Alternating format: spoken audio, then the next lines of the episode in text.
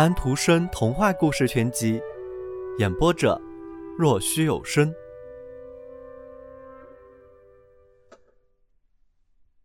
第十四页。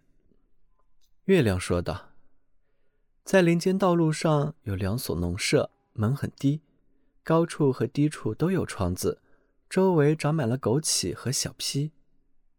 屋顶上有苔藓。”上面长着金黄色的花和藏瓦莲，小小的园子里只有羽衣甘蓝和土豆，在篱笆旁却长了一棵接骨木。这棵树下坐着一位小姑娘，她把眼盯住屋子之间的那棵老橡树。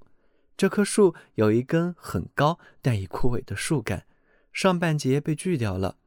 鹳在上面筑了自己的巢，它蹲在上面，用嘴踢整着羽毛。有一个小男孩走出来。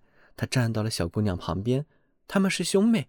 他问道：“你在看什么？”“我我在看老冠。”他说道。“邻家的大妈告诉我，她今天晚上要给我们送个弟弟或者妹妹来。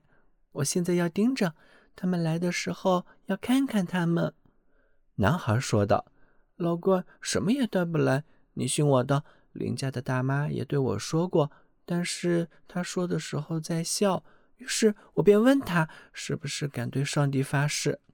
他不敢，所以我知道说老关什么什么的，只不过是骗骗我们孩子的。那么小孩是从哪儿来的呢？小姑娘问道。男孩说道：“是上帝送来的呗。上帝把小孩藏在衣服下面，可是没有人能看见上帝。”所以我们看不见他把孩子送来。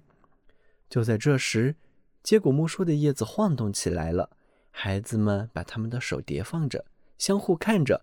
这肯定是上帝送小孩来了。他们手拉着手，屋子的门打开了，是邻家的大妈。进来吧，他说道。瞧，老关送来了什么？是个小弟弟。两个孩子点点头，他们明白。他们已经知道他来了。小朋友们，今天的故事已经讲完了，请闭上你们的眼睛吧，晚安。